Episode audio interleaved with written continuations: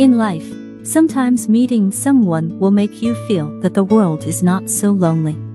Welcome to the Time Fragment Museum. Let us listen to every story that is frozen in time. What I want to tell today is Lai Ming is a new neighbor who just moved in. He has a cheerful and optimistic personality and often takes the initiative to help others.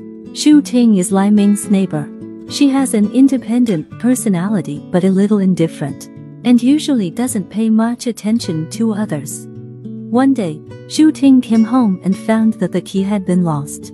When she was in a hurry, Lai Ming happened to pass by.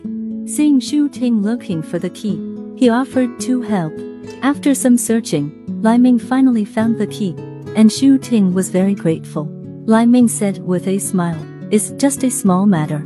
We are neighbors and we should help each other.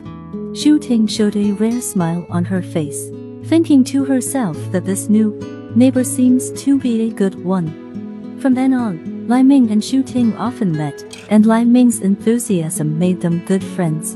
Lai Ming can always make Shu Ting smile happily. And Shu Ting will also offer help when Lai Ming needs IT. The relationship between them is deepening day by day. Once Lai Ming invited Shu Ting to a restaurant for dinner, hoping to further develop their relationship. But Shu Ting was afraid of hurting her feelings, so she rejected Lai Ming's kindness. Lai Ming was very disappointed. He found that he had fallen in love with this girl who had a warm heart under her indifferent appearance. One day, Shu Ting's friend Lily invited her to sing in KTV. Shu Ting proposed to Lai Ming, and Lai Ming readily agreed. In the KTV, Lily suddenly said to Shu Ting, Honey, you and Lai Ming are so right. I envy you both. Shu Ting couldn't help blushing when she heard that and said, We too fortunately, nothing special. Lily smiled and said, Shu Ting, you are already in love with Lai Ming, right? Shu Ting didn't answer directly, but just smiled. On the way home, Lai Ming kept humming happily, then turned to Shu Ting and asked, Did you have fun singing in KTV? Shu Ting nodded with a smile.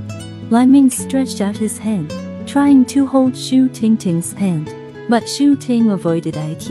Lai Ming was a little disappointed and asked Shu Ting, What's the matter?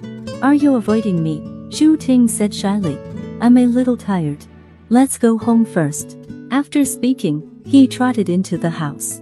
Lai Ming stood where he was, a little confused.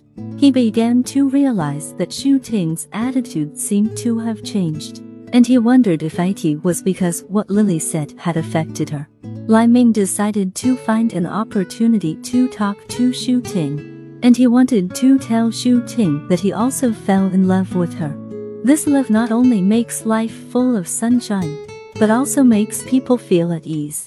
He hopes that Shu Ting can let go of all worries and embrace this happiness with him. Sometimes when two people are together, more communication is needed to avoid more misunderstandings. Today's story ends here.